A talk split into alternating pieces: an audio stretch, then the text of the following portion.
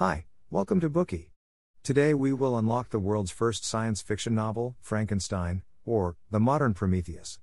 In reality, looking at this novel through modern eyes, the science is imprecise. So, why does it still stand as the first work of science fiction? This is primarily due to the novel's central premise, the scientific attempt to unlock the secrets of life through experiment, leading to the creation of artificial humans. This scenario established a fundamental paradigm for later science fiction stories. These required a science based fantasy setting and needed to include aspects such as technological devices, unknown civilizations, or scientific events. All these elements have subsequently become common features of the genre.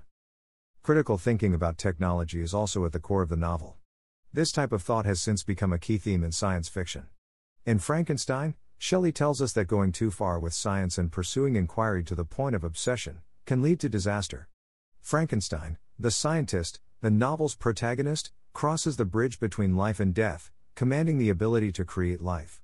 However, he lacks the strength of character to take responsibility for the life he has created. The message is that when out of control, free of the constraint, and of ethical and moral considerations, technology can eventually become a sharpened blade that harms both the scientist and humanity as a whole. Frankenstein is, of course, above all more a prophecy than a parable. Scientific and technological developments are Mary Shelley's concern.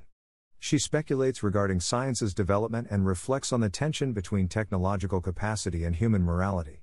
Even after 200 years, her thoughts continue to serve as a warning today. The story has a timeless charm and merits repeated reading. We will consider the effect of the novel from three viewpoints. Part 1 The plot. Part 2 The novel's artistic features. Part 3 Probing the book's thematic complexity. Part 1 The plot. The novel begins with an account of the exploits of Robert Walton, an Arctic explorer. His adventures are presented to the reader in the form of four letters. From the letters, we can discern that this young man longs for companionship, and that he is determined to conquer nature, even at the cost of his life. In the first three letters, we learn that Walton's voyage is proceeding as planned. But in the fourth letter, adversity besets the smooth running of the adventure when Walton and his crew are trapped by floating ice. They have to stay where they are, waiting for the ice to melt and break up. At about 2 o'clock in the afternoon, a mist clears, and the crew can see dogs pulling sledges northward on the ice, about half a mile away. The man driving the sledge attracts the crew's attention. This figure's shape is humanoid, but he is exceptionally tall. To the crew, he seems more like a monster than an average person. The company of sailors are surprised. They keep an eye on the monster's movements. While the ship remains trapped in the ice, it is impossible for them to track him down. The following morning, the sky is gray. They see a second sledge coming. On this occasion, a regular man is the driver. Eventually, he slides up to the boat on the ice. This poor man is extremely weak, exhausted, and nearly frozen. When he learns that the ship is bound for the North Pole, he agrees to come on board. After some time together, Walton gradually gains the stranger's confidence. Then, when the two men are talking about exploration, suddenly, when Walton shares his desire to tame nature at all costs, his guest, on hearing this, puts his face in his hands and weeps. After a long pause, he asks, Unhappy man. Do you share my madness? In order to deter Walton from following in his own disastrous footsteps, the guest agrees to tell him about his own experiences, a story as strange and terrifying as a storm. At this moment in the book, the narration shifts from Walton to this stranger whose name is Victor Frankenstein. Frankenstein comes from a celebrated family in Geneva. His parents are kind. They adopt an orphan named Elizabeth, in addition to raising Frankenstein and his two brothers. The boys refer to Elizabeth as their cousin. From an early age, Frankenstein exhibits a thirst for knowledge, especially a yearning to explore the mysteries of heaven and earth. By nature, he is a loner, but with one intimate friend, Henry Clerval. Clerval is an adventurer, generous, gentle, proud, and benevolent. With a supportive family and a good friend, naturally, Frankenstein enjoys a happy childhood. But, a single wrong step brings misfortune. At age 13, Frankenstein goes on a trip with his parents. On this visit, he encounters the works of Cornelius Agrippa, a German mystic, and he becomes interested in the ancient sciences and phenomena like the philosopher's stone, the elixir of life, and the methods of summoning ghosts or devils. From that point on, without hesitation, he becomes a faithful believer in the dark arts. At the age of 17, his mother dies. Afterwards, Frankenstein leaves to study at the University of Ingolstadt in Germany. Following his arrival at this sanctuary of modern science, as many of the professors emphasize the impracticality of ancient scholars, Frankenstein's desire to explore their approaches only grows more intense. He is determined to forge a new path in natural science, to reveal the mystery of life itself to the world. Passionately, the young man begins to devote himself to the study of natural science, committing every waking hour, day and night, to this pursuit. With his particular interest in the origin of life, he forgets to eat and neglects to rest. He spends his days and nights in tombs and morgues. He observes how flesh decays, studying how maggots eat away brains, examining life and analyzing the causes and details of death. His fanatical research continues, until one day, a flash of lightning pierces the darkness of his thoughts, tearing through the fog that had been haunting his mind. In this flash, Frankenstein learns the secret to bringing the dead back to life. In his excitement, he forgets his morality. Obsessively, he visits tombs and graves, collects bones, and tortures animals. He is unable to stop doing these cruel things. Finally, at one o'clock on a gloomy night, as the rain beats against the windows and the dying candles flicker, the body he had made out of various body parts opens its eyes. What kind of life is this? The figure is tall, about 8 feet. The monster's yellow skin barely covers the muscles and blood vessels beneath. The dull, pale yellow eyes are set into a withered face. The hard, black lips are ghostly and hideous. Frankenstein is terrified and disgusted by what he has created, and flees out the door. When, early the following morning, a troubled Frankenstein is wandering the streets, he happens to meet his former friend, Clerval, who has come to study in the town. Frankenstein takes his friend back to his house, all the while worried that the monster will suddenly loom up in front of him. Discovering that the monster has escaped, to his friend's horror, the anxiety causes Frankenstein to collapse in a faint. When he wakes up again, Frankenstein finds himself confined in a hospital room with a nervous fever. Clerval takes good care of his old friend during Frankenstein's several months in hospital. He nurses Frankenstein back to life. But, it is clear that Frankenstein's environment has become a breeding ground for fear. He constantly worries that the monster will someday return to find him. Everyone will discover that he created an abomination. So, Frankenstein decides to return to his family. But, before he has time to leave, he encounters further misfortune. His father writes that his youngest brother, William, has been strangled. Frankenstein hurries home, deeply upset. However, he does not realize that this is only the first small part of a miserable fate that awaits him. Traveling through the night, Frankenstein finally arrives in Geneva. He decides to visit the scene of his brother's murder. The thunder crashes, and the rain pounds down. A looming figure is illuminated by a flash of lightning. In horror, Frankenstein recognizes the monster. The monster's appearance near to the crime scene seems suspicious. Frankenstein suspects that the monster is William's murder. William was still a child, and other than this creature, how could anyone harm an innocent child? Frankenstein feels a sense of great remorse that he has caused his own brother's death by bringing this devil into the world. Frankenstein receives yet another piece of bad news when he gets home. The maid, Justine Moritz, whom Frankenstein grew up with, and who is like a sister to him, has been arrested for the murder. Although he appeals for her release, she is unjustly tried and sentenced to death. Frankenstein is distraught. Dwelling on the death of his loved ones, he takes himself off to the countryside, hoping to find peace. One day, when Frankenstein is wandering in the Alps near his home, the monster appears again. Frankenstein approaches the creature, venting his anger. The monster looks bitter, contemptuous, and vicious. He denounces Frankenstein's cruelty to him and implores his creator to allow him to defend himself. At this point, the narrator of the story changes from Frankenstein to the monster he had created. After escaping from the lab, the monster went into the nearby forest. There he fed on berries and quenched his thirst from a stream. He cried with fear when the darkness fell at night and rejoiced at the sight of moonlight. The supply of food in the forest was soon gone. Leaving the forest, the monster arrived at a small village. He entered a farmhouse. Immediately, on catching sight of the monster, the owner screamed. In response, other villagers rushed out of their homes and beat the creature black and blue with stones. He fled to dwell in an abandoned hut. At least there was a roof over the monster's head, so he was content for a while. At this point in the monster's account, he becomes aware of his neighbors, an elderly blind father and his children. The monster senses his own ugliness in comparison to the attractive family. This causes him to feel sad and shameful. He envies the family's closeness, seeing that they care for one another day and night. He longs to be one of them, to be loved and supported, not feared and attacked. By observing his neighbors in secret, the monster learns a lot. For example, the monster stops stealing their food when he realizes that it causes them suffering. He even secretly begins to help them, chopping the wood and clearing the snow. When he discovers that they use sounds to communicate, he picks up their language. With his beloved neighbors, he learns to rejoice and mourn. He picks up their admirable qualities and gradually becoming gentle and soft spoken. Later, from the neighbors, the monster learns to read and write, and he begins to understand the intricacies of human society. However, the more he knows, the more he suffers due to his deformed ugliness. When he escaped from the lab, the monster took an item of Frankenstein's clothing. In its pocket, he found Frankenstein's journal, a record of his birth. His awareness of his origin makes his suffering even worse. Having learned to read, he senses the fear and contempt in his creator's words. He begins to resent Frankenstein for making him so ugly, so frightening, and so isolated. He curses the hateful day when I received life. But, there is still a glimmer of hope in the monster's heart that he can be accepted and loved. It all hinges on his neighbors, the people he calls his protectors. Their cheerful and tireless good nature is in his dreams. He begins to plan a meeting. Nevertheless, this makes him feel deeply uneasy. The monster finds an opportunity when the children are out of the house. He visits next door and appears before the elderly, blind father. He asks to be taken in by the old man.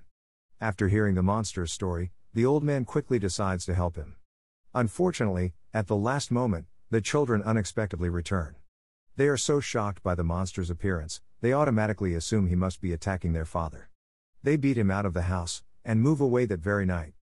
Broken-hearted and despondent, the monster thinks of his creator, the only human who has a duty to pity him and make things right. So, he decides to go to the address in Frankenstein's journal. On his journey, the monster witnesses a young girl slip into a rapidly flowing river. He lunges out to save her. As he struggles to pull her to safety, her companion appears with a gun and shoots him. Wounded and in pain, the monster hides in the forest. When he recovers from his wound, he swears his determination to take his revenge on mankind. After two months of traveling, the monster arrives at the outskirts of Geneva. He runs into a cute little boy. He feels that perhaps the little chap could be his friend, he ought to be pure of mind, not yet predisposed to societal concepts of beauty and ugliness. However, when the child sees him, he covers his eyes and screams. He calls him a man eating monster. He claims that his father is a government official, Alphonse Frankenstein, and he will severely punish him. The child struggles and swears. The more the monster hears, the more desperate he feels. He tries to shut the boy up, grabbing the child by the neck and eventually choking him to death. After strangling the child, the monster snatches a pendant from the child's chest and slips it into a woman's pocket. We all know the next part of that story. When William is found dead, the maid, Moritz, is unjustly sentenced for the crime. After the monster finishes recounting his story, he asks Frankenstein to create a female companion for him. Together, he claims they would live in the wilderness and leave all humans alone. Alternatively, he will run rampant, continue to do evil. For a moment, Frankenstein hesitates, but eventually agrees to the deal and asks the monster not to hurt anyone else. He chooses a remote Scottish island as his secret base for creating the female monster. But now, unlike the obsessive state he was in the first time, Frankenstein loathes and fears the task at hand. One evening, as Frankenstein's work draws to a close, he begins to ponder the possible consequences. What if the new monster is more tyrannical and takes pleasure in killing people? What if the two monsters dislike each other and go their separate ways? Or, what if they fall in love and start having children? Frankenstein realizes that he cannot risk the safety of the human race. So, he takes the creature he has been making and tears it to pieces. The original monster is looking in through the window. When he sees what Frankenstein has done, he wails with despair and rage and runs away again. Later, in the darkness of night, the monster returns to ask Frankenstein why he had broken his word and destroyed his hope. Why do men get to have a partner, while he is alone? Why does he feel a wealth of tender emotions toward people, but all he gets in return is disgust or ridicule? He growls, I will be with you on your wedding night. Now, the monster begins to act out a vicious revenge. First, it kills Clerval. Frankenstein grieves, but he knows the nightmare is far from over. He keeps his pistol and dagger by his side, ready to fight the monster to the death. The monster finds an opportunity to strike, strangling his new wife, Elizabeth. Soon after hearing the news, his father dies from his grief as well. One after another, Frankenstein's relatives perish. Tormented by thoughts of revenge, he vows to avenge those he loved killed by the hands of the monster he created. He travels far and wide, searching for clues that might reveal the monster's location and where he will strike again. Thanks to the monster's conspicuous appearance, Frankenstein is not without leads. The monster deliberately leaves signs to keep Frankenstein's hope alive. He wants to prolong his torment, not give him the luxury of death from despair. Then, coming over the ice, Frankenstein meets Walton. It's September 9th, Frankenstein cannot go on much longer. Before he finally expires, he says that he hopes Walton can help him finish the task he had not been able to complete. He urges Walton to be satisfied with his accomplishment, and not be blindly ambitious like he has been. With this message, he closes his eyes forever. Just as Walton puts pen to paper to record Frankenstein's fantastical tale, an unusually large, disproportionately vulgar, and clumsy figure arrives at the side of the casket where Frankenstein's corpse has been laid to rest. The monster has come, and he lets out a terrible wail. The creature relates his own experience to Walton. He tell how he could not control the impulse of revenge. His revenge is compulsive, enacted again and again. Often he regrets his actions even as he's doing them. He describes himself as a fallen angel, loathing himself for his sins. He decides to make his way to the North Pole, where he will burn his detestable body in order to obtain peace for his soul. When he comes to the end of his account, as the ship breaks free of the ice and turns to make its way back home, the monster jumps overboard and disappears into the night. In part 2, let's use the story's background, themes and narrative techniques to explore its appeal in detail. Frankenstein is not only a formative work of science fiction but also a classic Gothic novel. The Age of Enlightenment was a period in the 18th century. The term describes a powerful movement arising simultaneously in various parts of Europe. At this time, scientists revealed many new truths concerning nature, while humanists actively promoted freedom, equality, and democracy. Humankind's status was elevated to unprecedented heights people came to believe that humanity was a standard against which all other things could be measured. However, following the French Revolution, people found that Enlightenment promises of freedom, equality, and universal fraternity were not real. Instead, the Enlightenment ideal seemed to embody a satirical picture of human desire and moral decay. Basing writings on their experiences of the world's contradictions, some began to use the Gothic novel as a weapon, to reflect on the Enlightenment's excessive rationalization and mechanization of life. The writers intended to inspire a sense of mystery and awe when encountering the nature or the unknown. Gothic novels originated in England in the late 18th century. They are typically set in the Middle Ages and describe unusual and terrifying events. Their stories often unfold in ancient castles, wastelands, ruins, and other decaying environments, commanding an atmosphere of gloom, mystery, and suspense. The narratives are often rich with violence, revenge, and death. But, beneath the horror, the core of Gothic fiction tends to reflect romantic ideology, such as the yearning for a pure vision of nature. In Frankenstein, Mary Shelley exercises her rich imagination to tell a story complete with horror, mystery, and death, and revenge. The novel features both science gone mad and an unnatural monster. The creature is formed by the crazed belief of a scientist with the power of creation, but without virtue to match his rational skills. So, from the day of the monster's birth, Frankenstein lives in fear of his terrible secret creation, destined to stay hidden from the good of humanity. Even though the monster has an upright nature and longs for integration and love, he is subject to repeated hurt and misunderstanding due to his unsightly appearance. This turns his pains and sufferings into an impulsion to revenge and destruct. As the author puts it, the interest of the story depends on the novelty of the situations which it develops, and, however impossible as a physical fact, affords a point of view to the imagination. Additionally, the author's exposition at critical points of the text also reflects the atmosphere of terror and mystery found in the Gothic novel. For example, when Frankenstein is meticulously searching a graveyard to discover the secrets of life and death, the author writes I saw how the fine form of man was degraded and wasted. I beheld the corruption of death succeed to the blooming cheek of life. I saw how the worm inherited the wonders of the eye and brain.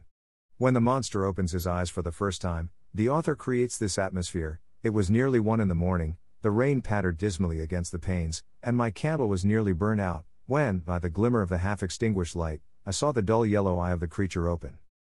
In addition to horrifying descriptions, the novel is characterized by Frankenstein's pervasive sense of impending doom. For example, the novel describes a variety of the protagonist's dreams. For instance, on the night the monster comes to life, he dreams that he is embracing Elizabeth, and her lips suddenly become dark gray like the monster's. Immediately after this, he dreams of his mother's corpse covered in maggots.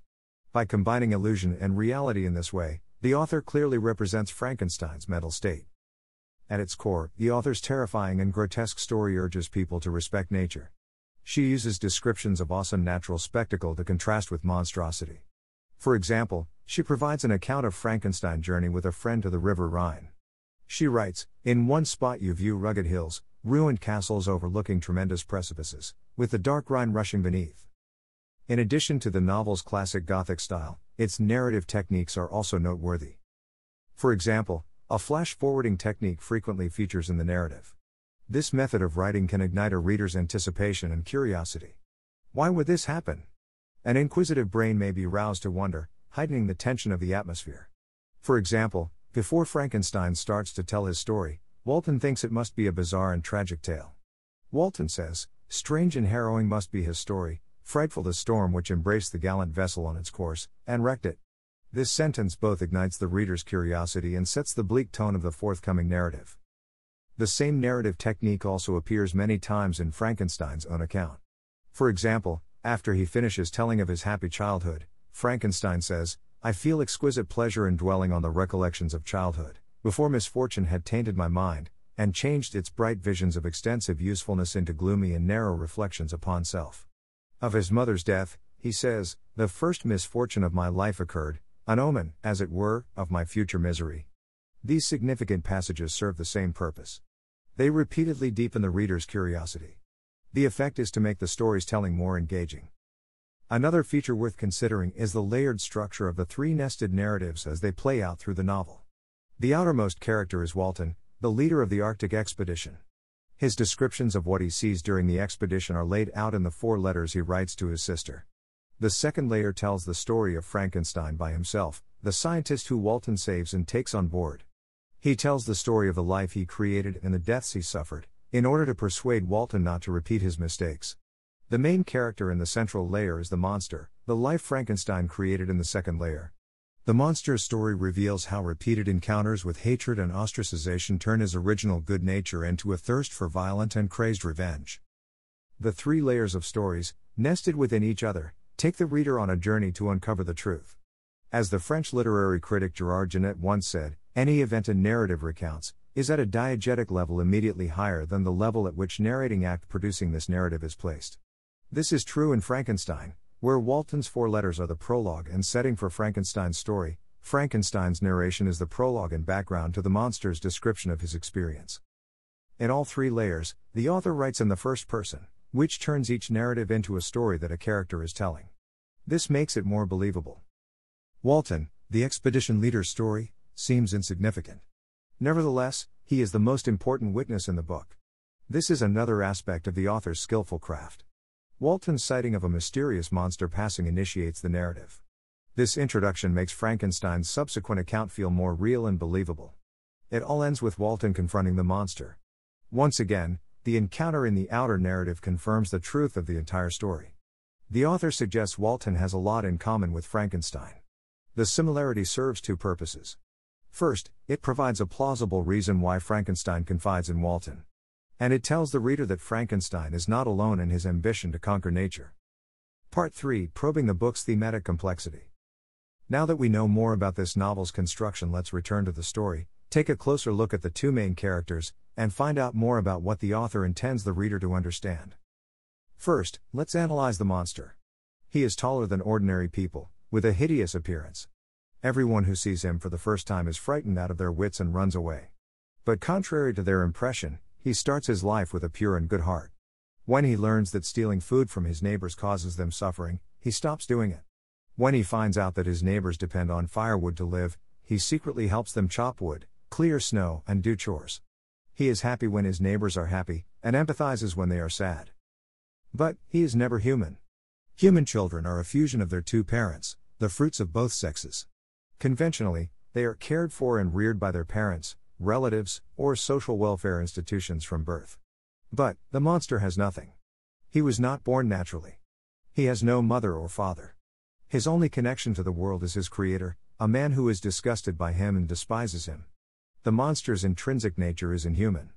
On the surface, it seems that people reject him because of his ugly appearance. In fact, humanity's rejection is rooted in the fact that humans can immediately tell that the monster does not share their innate nature. However, the monster is also different from the mechanical beings that our technology usually creates. He is born with emotions and humanity. As a result, he shares the joys and sorrows of others, feels inferior and sad because of his ugliness, and naturally wants to be accepted and loved by others. Once rejected, he becomes a vengeful slave to his own emotions, agonizing over his sins. In this regard, the monster is exactly the same as his creator. Under the guise of reason, Frankenstein is essentially a slave to his emotions. As a child, Frankenstein is a passionate boy. Under the influence of kindness and purity of Elizabeth, his adoptive sister and later his wife, he can be warm and gentle. However, once he is separated from the comforting influence of relatives and friends, he immediately becomes a slave to his impulsive instincts and passions. In his quest to discover the mysteries of life and death, he works tirelessly, exhausting himself day after day. He lurks in the graveyard day and night, watching life decay. His companions are corpses, death, and cadavers in the slaughterhouse. He is immune to the horrifying nature of what he is doing, forgetting the warmth of the family he left behind. There is no doubt that Frankenstein is a madman with an ambition to overcome nature, but he is not alone. The expedition leader, Walton, is the same sort of person. In order to conquer nature, they are willing to sacrifice everything possessions, the cares of their loved ones, even life itself. In their quest, they ignore and abandon all the other beautiful things in the world. Such dangerous ambitions are not good for humanity. As Frankenstein puts it, if the study to which you apply yourself has a tendency to weaken your affections, and to destroy your taste for those simple pleasures in which no alloy can possibly mix, then that study is certainly unlawful, that is to say, not befitting the human mind. Many people define Frankenstein as a modern day Prometheus, but in reality, the two are completely different. Prometheus is the Greek god of prophecy. Legend tells of his journey from Mount Olympus to a riverbank where he made humans out of the river's mud. He gave humanity different animal characteristics, for example, the lion's bravery, the dog's loyalty, the fox's treachery, and so on. Later, against Zeus's will, Prometheus stole fire from Olympus, bringing its warmth to the human world. For taking fire to the humans, Zeus conceived of a gruesome punishment for Prometheus. He was pinned on a high mountain. Every day he had to endure being pecked and gnawed at by a cruel eagle. Although Frankenstein too created life, he differs from Prometheus because he could not accept responsibility for the monstrous life he put on earth. The Promethean spirit indicates dedication to life, but Frankenstein's commitment is limited. The life he creates is simply the product of his own desires. Now that we understand the main characters, we can further discuss what the story is telling us. Let's look at that topic from the monster's perspective alongside Frankenstein's point of view. Firstly, from the monster's point of view, this is a tale of oppression and revolt.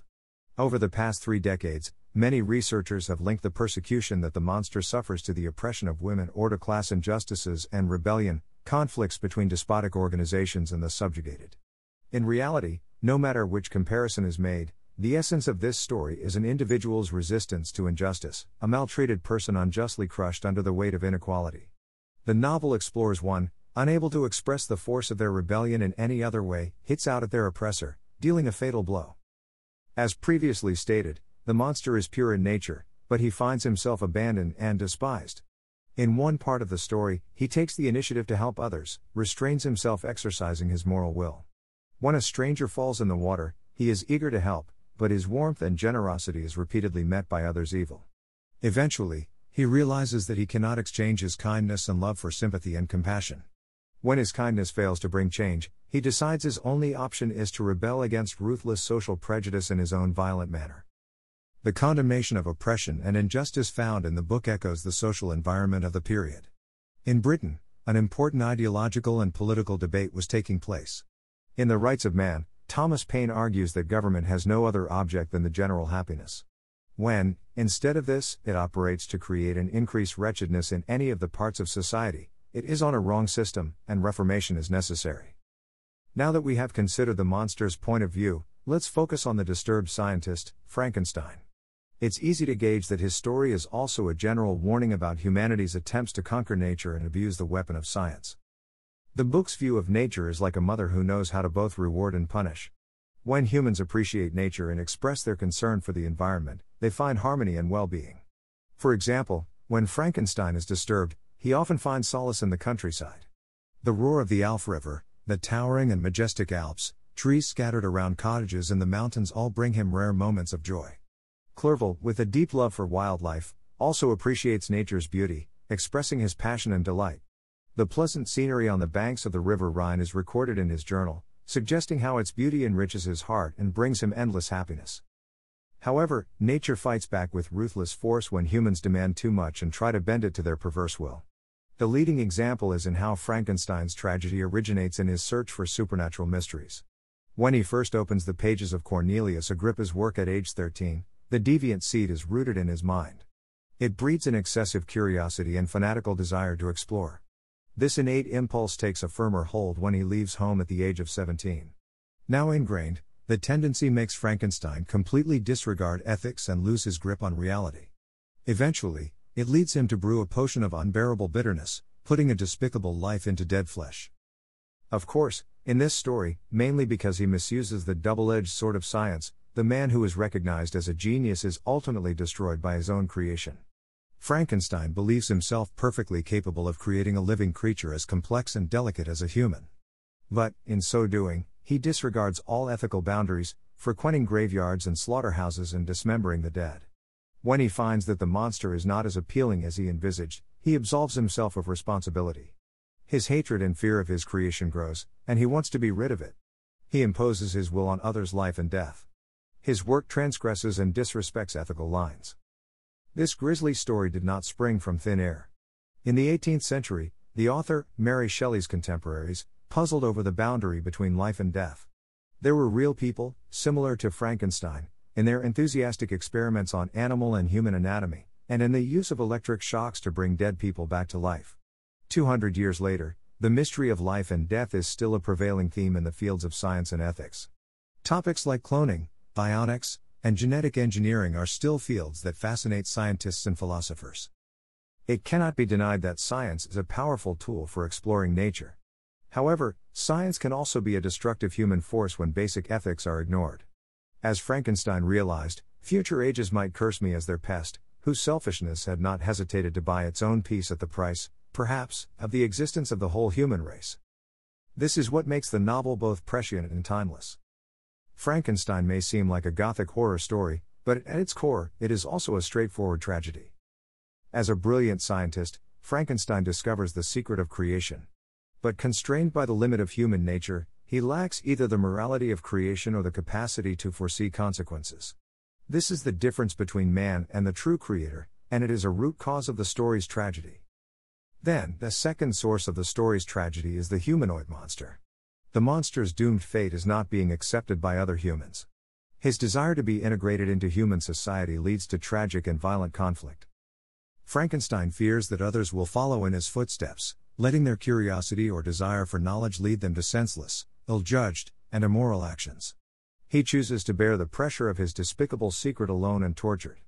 This is the third deep source of the book's tragedy. When these three open ended tragic factors collide, it leads to the novel's entire unresolved tragedy. The scenario brings a sense of infinite helplessness and sadness to the reader. The kinder Frankenstein's family is, the more affectionate they are to one another, the more poignant and tragic the story becomes as they are destroyed. And the more lessons we the readers learn in the end. Wie baut man eine harmonische Beziehung zu seinem Hund auf? Puh, gar nicht so leicht. Und deshalb frage ich nach, wie es anderen Hundeeltern gelingt, beziehungsweise wie die daran arbeiten. Bei Iswas Dog reden wir dann drüber. Alle 14 Tage neu mit mir, Malte Asmus und unserer Expertin für eine harmonische Mensch-Hund-Beziehung, Melanie Lippisch. Iswas Dog? Mit Malte Asmus. Überall, wo es Podcasts gibt.